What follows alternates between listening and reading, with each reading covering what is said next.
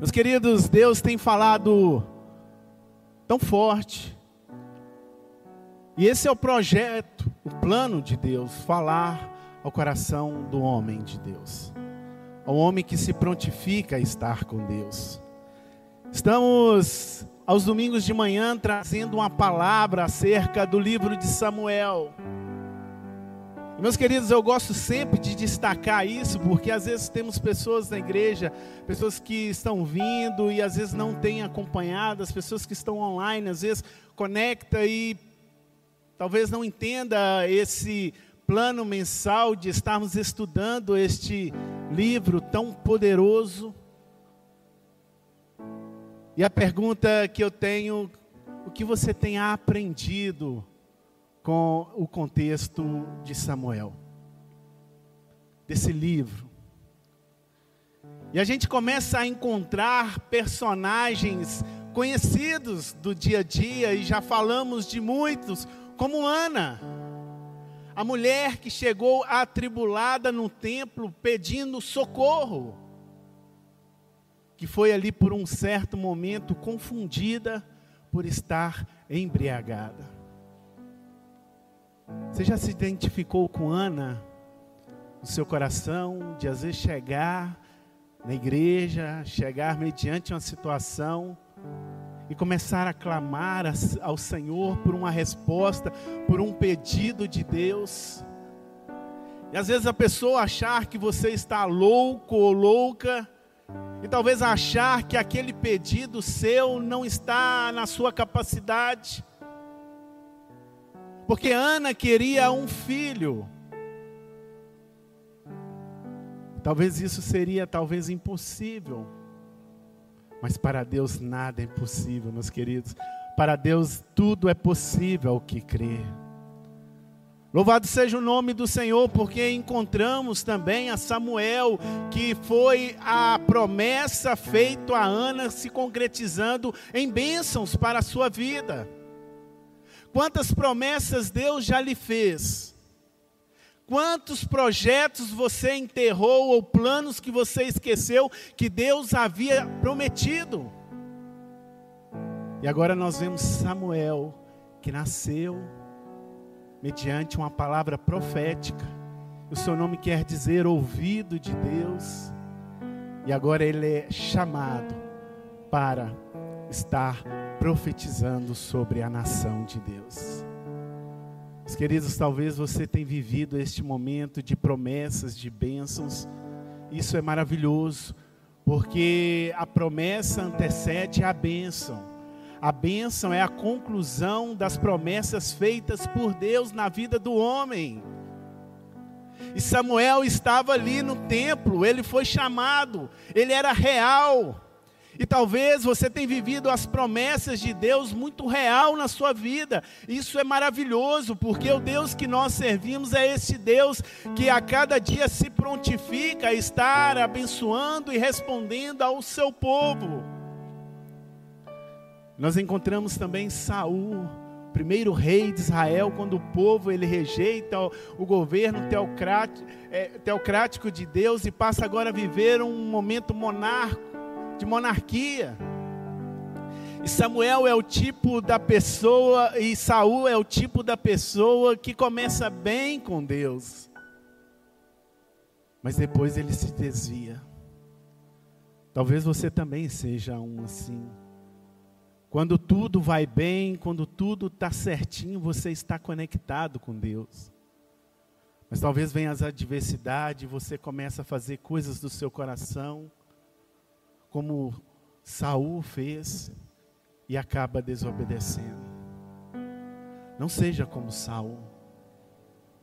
Não seja como Saul. E agora Davi também um personagem muito importante desse contexto da palavra de Deus, que foi intitulado como o homem segundo o coração de Deus. Davi. Era um homem corajoso, um homem forte, um homem determinado, obediente a Deus. Não tinha medo de nada, ele era valente, ele lutou contra o urso, derrotou o leão e ainda feriu o gigante. Você também se identifica como Davi? É corajoso, é forte, não tem medo. Que bênção, né? Mas, meus queridos, mediante a todo o contexto desse livro, e como Davi, a gente tem aqui como um personagem muito centrado deste livro, eu gostaria de dizer outras coisas de Davi para você. Amém? Posso falar? Davi era um homem, a palavra fala, era um homem segundo o coração de Deus. Mas eu quero dizer que Davi era homem. Talvez Deus poderia ter escrito, mostrado que Davi era segundo o coração de Deus. Mas o contexto da palavra nos fala que Davi era homem.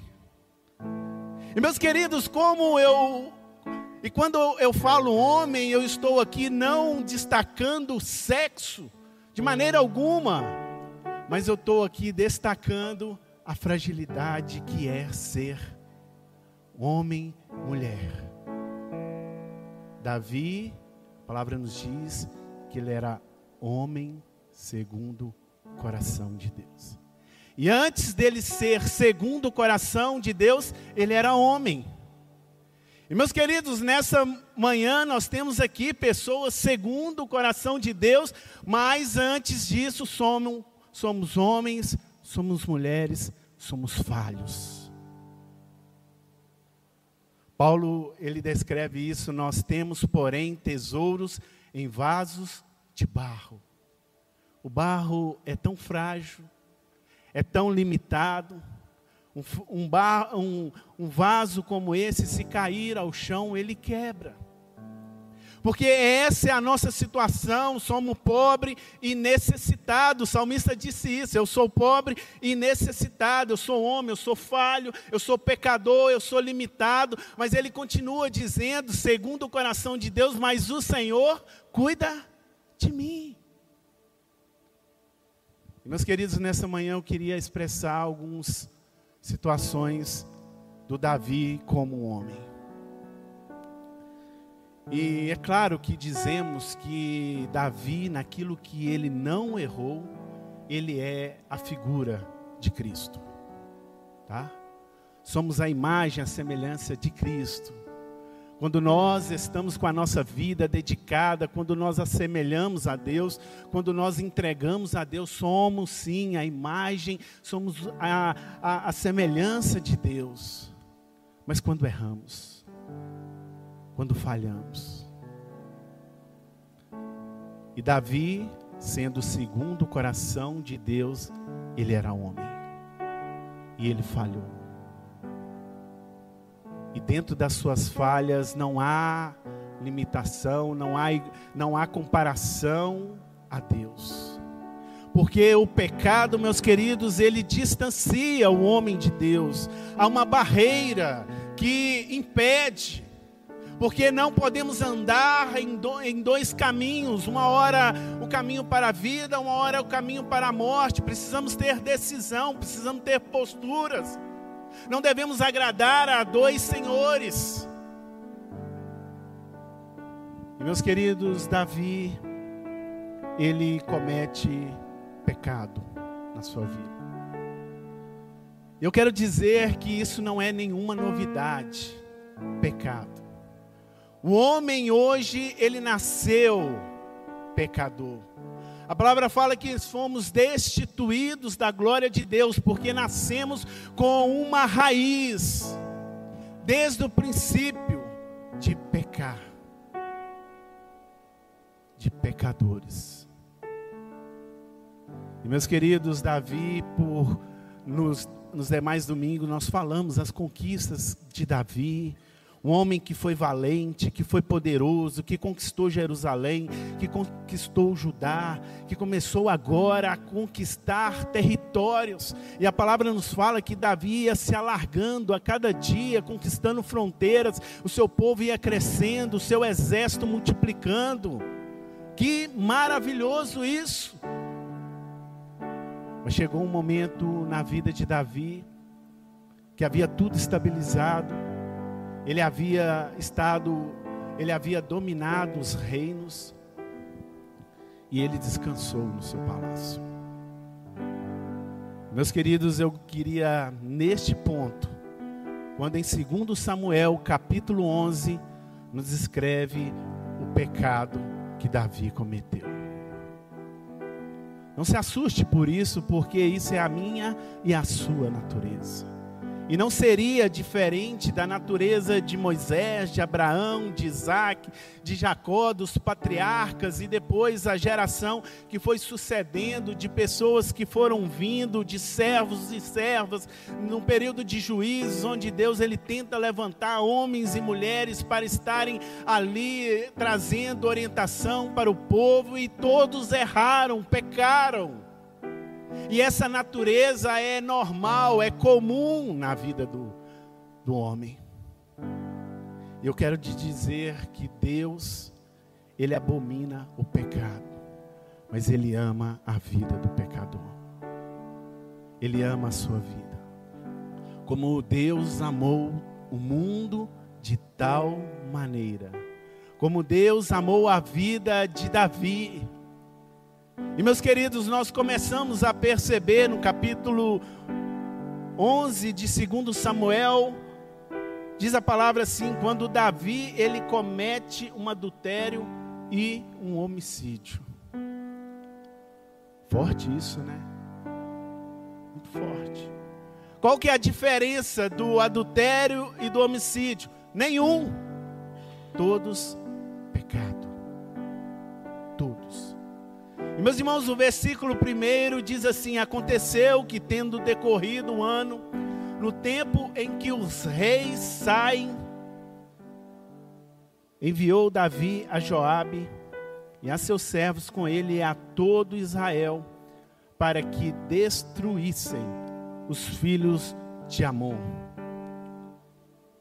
e cercassem a, Ramal, a Rabá mas o final desse versículo, primeiro do capítulo 11, disse: Porém, Davi ficou em Jerusalém. É a partir desse, desse contexto que eu quero te dizer o que aconteceu na vida de Davi. E é interessante perceber que eu gosto muito dessa, dessa, dessa passagem que fala que Elias era um homem segundo, sujeito aos nossos mesmos sentimentos. Olha só, Elias, o profeta de Deus, era segundo os nossos parecido e tinha os nossos mesmos sentimentos.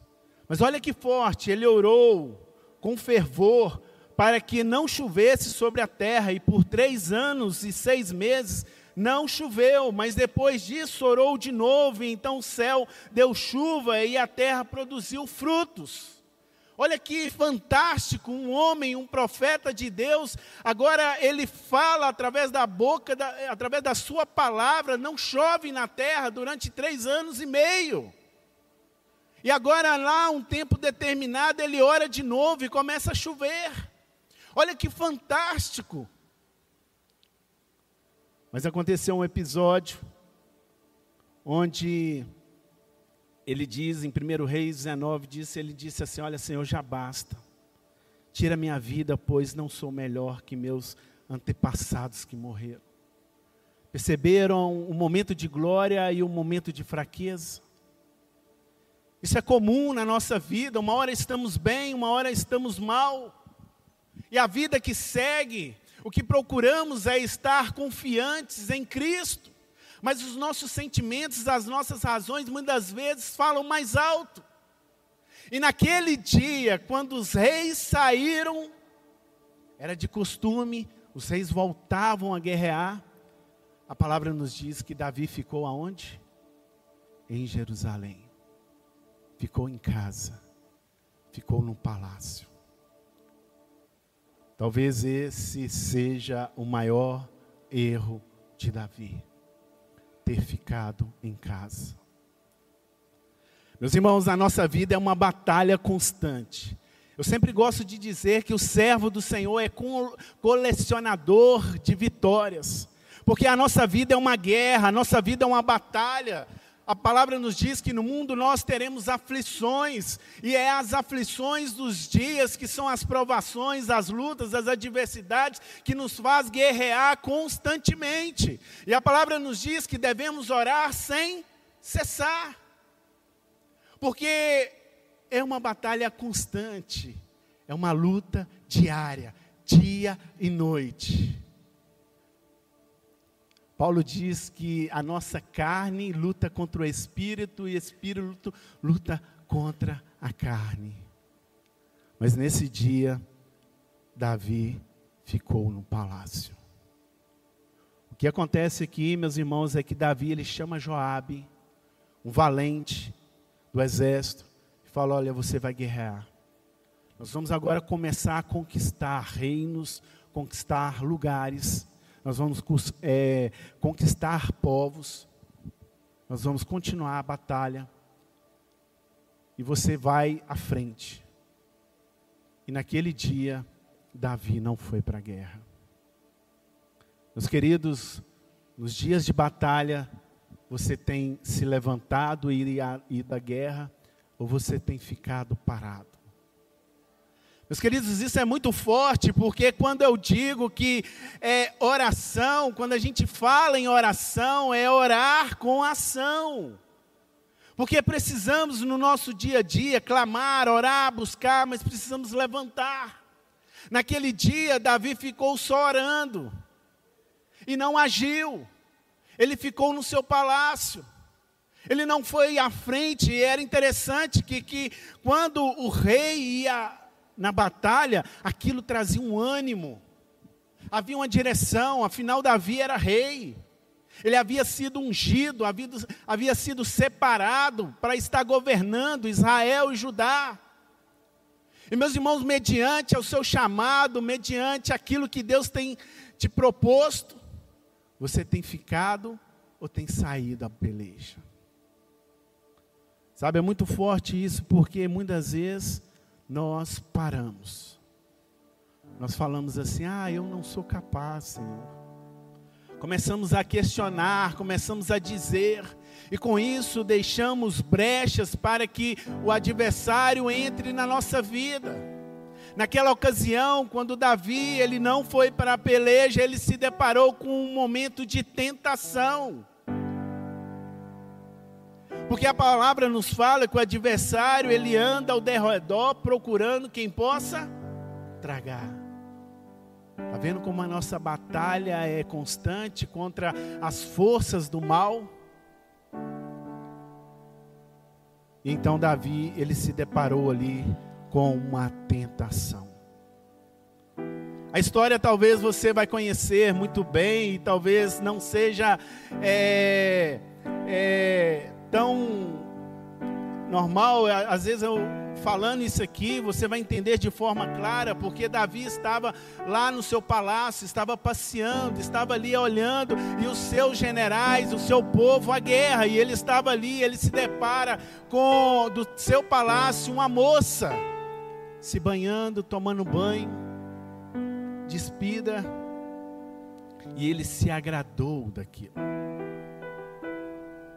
Davi tinha ido à guerra? Não. Davi tinha ficado no palácio.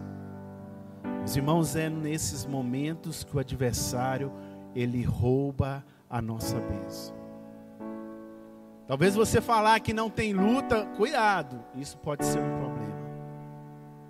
Precisamos ser testados. Precisamos ser provados a cada dia. A tentação não vem de Deus, porque Deus não pode tentar, mas a aprovação vem dele. E meus irmãos, a palavra nos diz que precisamos nos apresentar como obreiros aprovados, capacitados, preparados. E meus irmãos, a história diz que Davi mandou chamar aquela mulher. Betseba.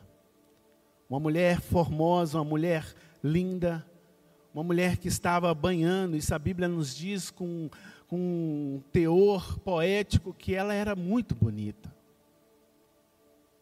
E Davi ele caiu na concupiscência do olhar. Ele desejou aquela mulher. E a palavra nos diz que não ficou apenas no desejo, mas também na, no ato de querer, de estar com aquela mulher. E meus irmãos, tudo é uma geração. Se você perceber em Tiago, capítulo 1, ele nos fala como o pecado ele acontece. Tiago, Tiago capítulo 1, versículo 12 diz assim: Bem-aventurado o homem que sofre a tentação. Quem sofre tentação é o que? Bem-aventurado. É feliz, porque somos provados, somos tentados pelo tentador, pelo adversário. Porque quando for provado, receberá a coroa da vida. Meu querido, meu irmão, se você está sendo provado, é para você ser bem-aventurado e receber uma coroa. Louvado seja o nome do Senhor. Quem quer receber uma coroa aqui? Eu quero. Eu quero receber essa coroa. Mas para que isso aconteça, eu preciso ser provado. E meus queridos, a palavra continua a dizer: receberá a coroa da vida que o Senhor tem prometido àqueles que amam. E agora Tiago, ele começa a declarar como o pecado é gerado. Ninguém sendo tentado diga: "De Deus sou tentado", porque Deus não pode ser tentado pelo mal, e a ninguém tenta. Mas cada um é tentado quando atraído, engodado pela sua própria concupiscência. E depois de ser atraído, ser engodado, a concupiscência concebido, dando a luz ao pecado, e o pecado sendo consumado, gera a morte. Não erreis, meus amados irmãos. Nós começamos a entender que Davi, para ele vencer aquela tentação, ele precisava ter caráter. Ele precisava ter caráter. Caráter é um conjunto de características e tratos relativos à maneira de agir e de reagir. Davi deveria ter ido para a guerra. Ele não foi, ele ficou passeando no palácio. Isso não tira o seu caráter de maneira alguma, mas quando ele foi atraído, ele foi engodado pelaquela visão em ver uma mulher nua se banhando, qual era o caráter dele agora? Qual era a sua característica, os seus tratos, um homem valente, um homem temente a Deus, um homem que procurava cada dia ter uma posição. E era um homem segundo o coração de Deus. Mas naquele, naquele momento, Davi deixou o homem falar mais alto. E esqueceu da sua vida segundo a vontade de Deus. Meus queridos, eu preciso dizer isso porque a palavra nos mostra com muita clareza que Davi errou, que Davi pecou. E interessante que pecado no original quer dizer amartia, é errar o alvo.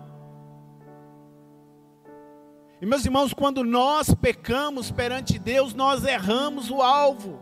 E qual é o nosso alvo? O nosso alvo é Cristo, o nosso alvo é seguir a Cristo, o nosso alvo é consagrar, é jejuar, é viver uma vida em santificação. Mas quando nós, no nosso caráter, na nossa característica, nós desviamos do alvo, nós erramos. Isso faz parte da natureza humana. Errar o alvo. Meus queridos, nós estamos vivendo num mundo onde o adversário tem feito muitos errar o alvo. Por isso que a palavra nos diz: devemos orar sem cessar, devemos consagrar sem cessar, devemos nos preparar, porque o nosso processo em Cristo é em santificação. Sem santificação ninguém verá a Cristo. Sem santificação ninguém vai receber a coroa. Porque nós vamos ser provados, sim, o nosso caráter vai ser provado, as nossas características, os nossos pensamentos vão ser provados, sim. Mas quem receber será chamado de bem-aventurado. Meus queridos, eu quero te dizer que pecar é a nossa DNA. É, como homem, na nossa razão, na nossa limitação, sim, pecamos. E meus irmãos, se formos comparar o caráter de, de Davi com o caráter de Uzias, que era esposo de Betseba, nós começamos a entender o que, que é caráter. Porque Uzias, ele foi à guerra, ele saiu à peleja, ele saiu à batalha, ele foi à frente, e Davi ficou no palácio.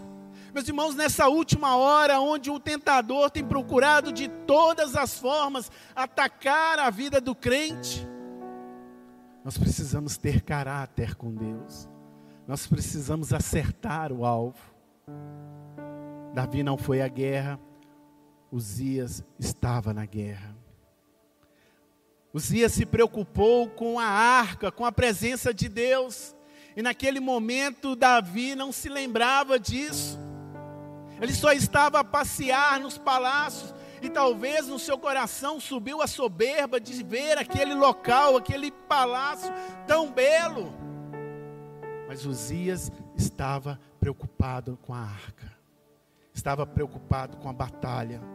Olha que, que, que Urias, desculpa, Urias disse a Davi: a arca, Israel e Judá ficaram em tendas.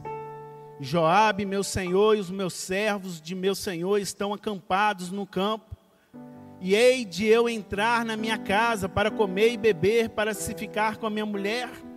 De maneira alguma, pela tua vida e pela pela vida da tua alma não farei tal coisas, porque o coração dele estava em na peleja. Estava na batalha, estava na guerra. E meus irmãos, precisamos estar constantemente preparados nessa guerra. Meus irmãos, a guerra nos mantém firmes. Eu queria te dizer isso porque a guerra nos mantém firmes perante Deus. Ah, Senhor, eu estou vivendo guerras para te deixar de pé, para não fazer você cair. A palavra nos diz: aquele que está de pé, cuide para que não caia. Permanece firme, mesmo diante das lutas, mesmo diante das provações, mesmo diante das perseguições. Louve ao Senhor, agradeça ao Senhor pela batalha de hoje, pela batalha de amanhã, pela semana que virá. Não sei quantas guerras vão acontecer nessa semana, mas eu sei que em todas estas coisas eu sou mais que vencedor. Você pode declarar isso na sua vida. Olha, Senhor, eu tenho vivido com batalhas, com guerras. Mas em todas essas coisas, eu sou mais que vencedor. Você tem temido a guerra? Ou você tem ficado em casa? Nessa peleja não tereis que pelejar. Se não precisa pelejar, então eu posso ficar em casa. Não, eu preciso estar na guerra. Eu preciso estar cada dia na batalha. Porque em Cristo Jesus, em Cristo Jesus, na batalha, somos mais que vencedores. E meus queridos, é, olha que interessante como Deus ele nos prepara para a guerra. Efésios 6:11 diz assim: "Vistam toda a armadura de Deus para que poderem para poderem ficar firmes contra as ciladas de quem? Do diabo. Pois a nossa luta não é contra a carne, mas contra as potestades, as autoridades do inferno, contra os dominadores deste mundo, o príncipe das trevas, contra as forças espirituais do mal nas regiões celestiais. Olha que Provérbios 21, 31 diz: Prepara-se o cavalo para o dia da batalha. Prepara, porque a vitória é do Senhor. Meus queridos, Não brinque com pecado. Pecado é raro alvo. Mas cada um é tentado quando atraído, engodado pela sua própria concupiscência. O que, que é ser engodado? Engoda, engodo é uma espécie de isca utilizada para prática de caça, onde serve-se para atrair animais, especialmente aves e peixes. Meus queridos, quantos nessa última hora têm caído no engodo e têm sido atraído pelas concupiscências dessa vida? Colossenses 3, 5, 6: Fazei, pois, morrer a vossa natureza terrena, que é a prostituição, a impureza, a paixão, o desejo maligno. Portanto, os irmãos, cuidem para que nenhum de vocês tenha coração perverso. Mas hoje, enquanto hoje, para que nenhum de vocês seja enganado pelo pecado e fique com o coração endurecido. Meus irmãos, há alguns, alguns tópicos acerca da tentação, porque quando nós passamos isso, nós começamos a dizer: olha, ah, não tem problema, todos fazem isso. A pessoa, quando está em pecado, começa agora a criar desculpas para ter uma vida, para estar numa vida pecaminosa. Ah, mas Todo mundo faz, faz isso. Meus irmãos, fomos chamados e eleitos porque a nossa salvação não é uma vez salvo e salvo para sempre. A palavra de Deus nos fala que a nossa salvação é um processo em santificação. E a cada dia eu busco Deus, a cada dia eu vou ao encontro de Deus, a cada dia eu estou no paque, em palavra, em adoração, em clamor. A vida do servo é assim, esse processo. E não há desculpa, e a gente não precisa dizer, ah, todos fazem isso, porque eu não sou igual a todo mundo, eu sou separado, eu sou cristão, eu sou filho de Deus, e eu sou a imagem e semelhança de Deus. E testemunho, meus irmãos, não é o que eu sou, não é o que eu pareço ser aqui, mas é aquilo que eu dou no meu dia a dia. Por isso que temos que viver esse processo. Meus queridos, a segunda é um ato sem importância. Talvez pecamos hoje e achamos, ah, não tem nada a ver, não. A graça de Deus me cobre. Temos que ter muito cuidado com isso. Davi, ele foi perdoado do seu pecado, foi. Quando o profeta Natan foi até ele, ele clamou, ele chorou, ele orou. E Deus e Natan disse assim: os teus pecados foram perdoados. Mas meus irmãos, toda ação tem uma reação. Quando pecamos, há uma reação. No adultério que Davi cometeu com Betseba, foi gerada uma criança. O pecado que cometemos, algo gera. E não pense você que é algo de Deus, não, porque Deus não tenta ninguém. É coisa do diabo, é coisa do adversário. E começamos a colocar agora ideias, pensamentos que ah, não tem importância, é só uma vez, não vai acontecer, mas se não houver transformação, logo mais à noite cometemos aquele ato de novo, e depois outra vez, e depois outra vez, e quando nós percebemos, caímos no lamaçal. O filho pródigo foi andando distante da casa do pai, e ele foi gastando tudo que ele tinha. Ao final da sua vida, ele comeu as bolotas que os porcos comiam. Forte isso, né? Saiu da casa do pai para uma terra longínqua, para uma terra distante. Meus irmãos, por mais que a nossa natureza, o nosso DNA, há um DNA pecaminoso, nós precisamos estar na presença de Deus.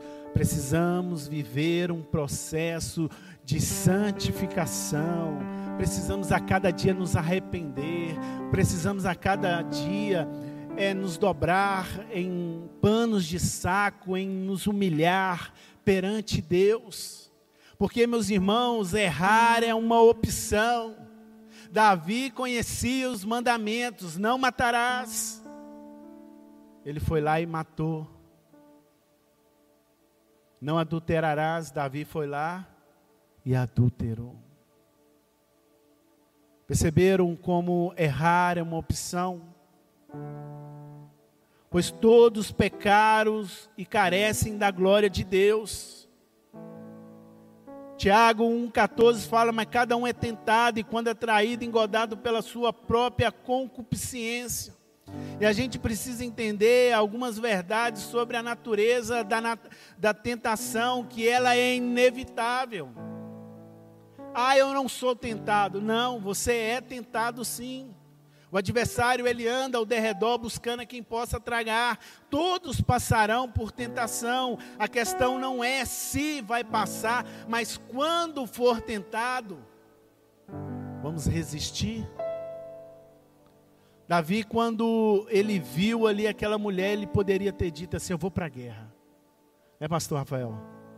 Quando ele avistou Betseba, ele podia dizer assim: Eu vou para a guerra.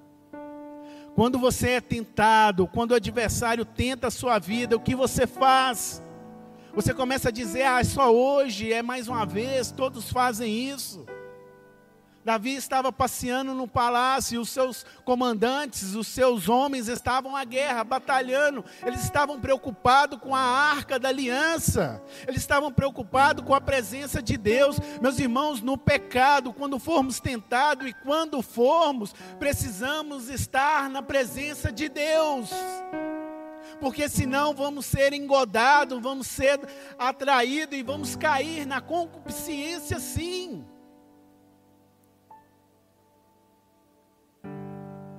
Isso vai ser inevitável. Vamos ser provados. A provação é maligna, ninguém sendo tentado, diga de Deus eu sou tentado. Abacuque diz, revela que a bondade de Deus é inabalável, Deus é bom, a ponto dele sequer poder olhar o mal.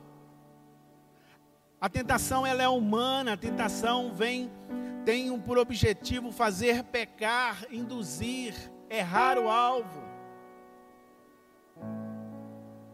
Quando Jesus foi tentado, está lá em Mateus 4,1, diz então, o papel do, do, do, do diabo naquele momento, disse: Olha, levou Jesus ao deserto para ser tentado pelo diabo. Jesus, na sua natureza humana, foi levado a ser tentado.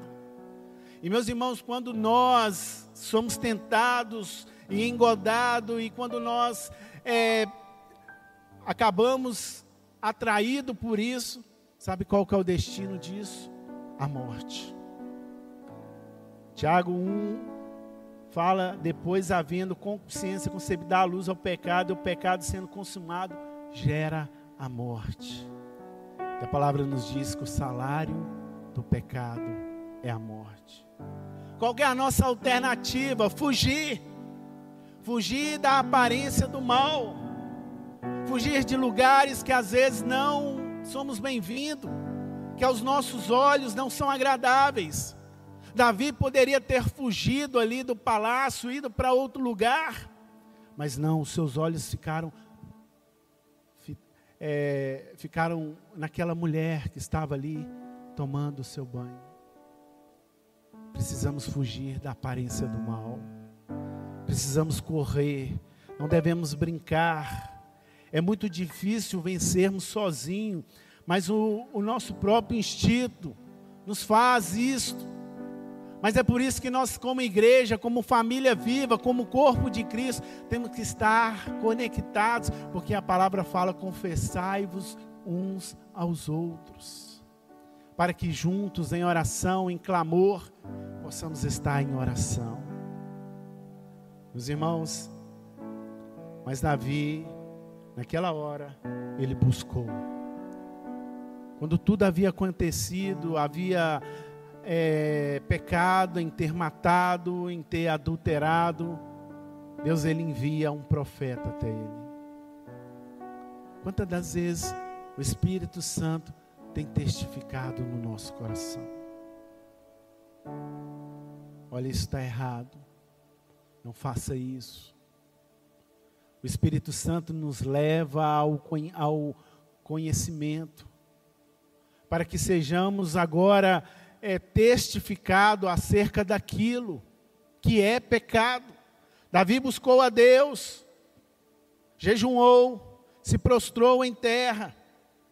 E disse Davi: Olha, pequei contra o Senhor. E disse Natan, Davi: O Senhor te perdoou. Hoje é dia, talvez, de você confessar ao Senhor pelas suas falhas, pelo seu pecado, por aquilo que você tem passado. Ah, hoje é dia de Santa Ceia, eu vou confessar. Não, não é porque é dia de Santa Ceia, não. O arrependimento gera no nosso interior, no nosso coração. Quando Natan chegou a Davi a contar a ele uma história de um homem rico e de um homem pobre, que veio o Senhor rico e tomou a ovelha do pobre, e ele disse: Olha, esse homem é digno de morte. Natan disse assim: Esse homem é você, Davi. Esse homem é você. Davi, ele se entristeceu muito porque ele era digno de morte. Ele pecou, ele foi contra as leis, ele adulterou, ele, ele cometeu o ato de morte ali. E meus irmãos, isso faz parte da nossa vida, o pecado faz parte da nossa vida. Mas quando nós confessamos perante Deus, quando nós nos confessarmos, há um louvor que diz assim: se confessares o nosso pecado. Quem conhece esse louvor? Conhece, Ebin? Sou velho então. Conhece? Ele é fiel e justo para nos purificar, para nos perdoar. Quando Davi encontrou com Natan, porque o profeta ele tem a responsabilidade de trazer da parte de Deus uma palavra. E agora Natan chega como a palavra de Deus e vem confrontar com o coração de Davi. Somos confrontados a cada dia na nossa natureza, no nosso eu, na nossa razão, somos confrontados todos os dias. E agora cabe a nós confessar os nossos pecados. Eu disse que Deus ele não tolera o pecado, mas ele ama a vida do pecador. Talvez seja por isso que eu e você esteja aqui nessa manhã. Quantas das vezes nós pecamos, quantas das vezes nós erramos o alvo, quando nós cometemos atos e pecados perante Deus. Mas nós, quando confessamos ao Senhor, a palavra fala que Ele é fiel para nos perdoar. Talvez essa manhã seja uma, uma manhã de perdão, de reconciliação. Quantos atos cometemos na nossa vida? E às vezes achamos que alguns pecados que são ocultos, ocultos ao nosso ver, mas para Deus nada é escondido, meus queridos. Porque Deus, Ele vê o nosso coração. O próprio salmista ele disse: Senhor, tu me conheces, sabes o meu deitar e o meu levantar. Olha, não há pecado oculto. Eu quero te dizer nessa manhã que Deus ele conhece o seu coração. Não estou chamando ninguém de pecador de maneira alguma. Somos pecadores. Mas quando nós nos humilhamos, quando nós ouvimos a voz de Natan, do profeta, daquele que veio trazer uma palavra, e nós nos humilhamos, nós consagramos, nós nos deitamos aos pés do Senhor, a nossa vida começa a mudar. A criança que havia sido concedida naquela, naquele ato de adultério, ela morreu. Deus tirou. E a palavra fala que Deus ele não se lembra das nossas transgressões, do nosso passado. E há muitas pessoas presas ao pecado do passado. Ah, eu fui assim, minha vida era assim. Meus irmãos, as coisas passadas já não importa para Deus, porque Deus tem feito nova todas as coisas. E Deus quer levar pessoas aqui ao novo entendimento, a uma nova vida. Você que está online também, talvez Deus possa estar falando com você agora. Você que está preso ao pecado do vício, da luxúria, do engano, da prostituição, do adultério. E pecados que, alguns pecados que nem nome têm, nem há um, uma definição para ele. Mas todos perante Deus é pecado, é morte, gera morte. E Davi, meus queridos, quando ele entendeu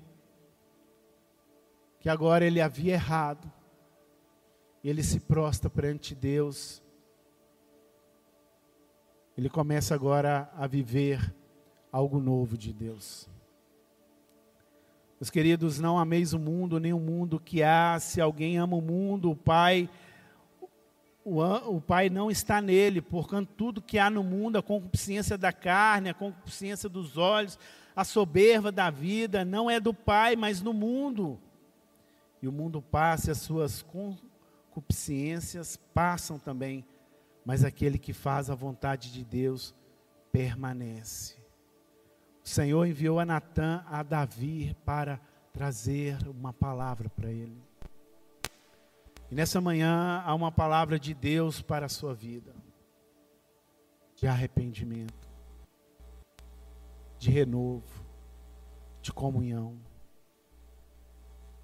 Talvez já amanhecemos no nosso pecado, no nosso passado, mas Deus agora quer fazer esquecer da sua mente, do seu coração e tirar aquilo que passou e te dar agora uma nova vida.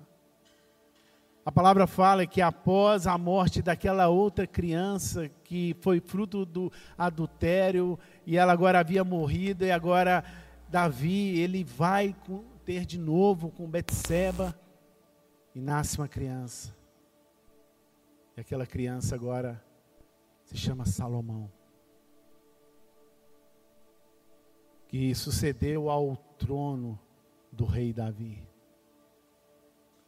E a palavra nos fala que Salomão foi um dos reis mais sábios, mais entendido da terra. Deus quer te dar um novo entendimento nessa manhã.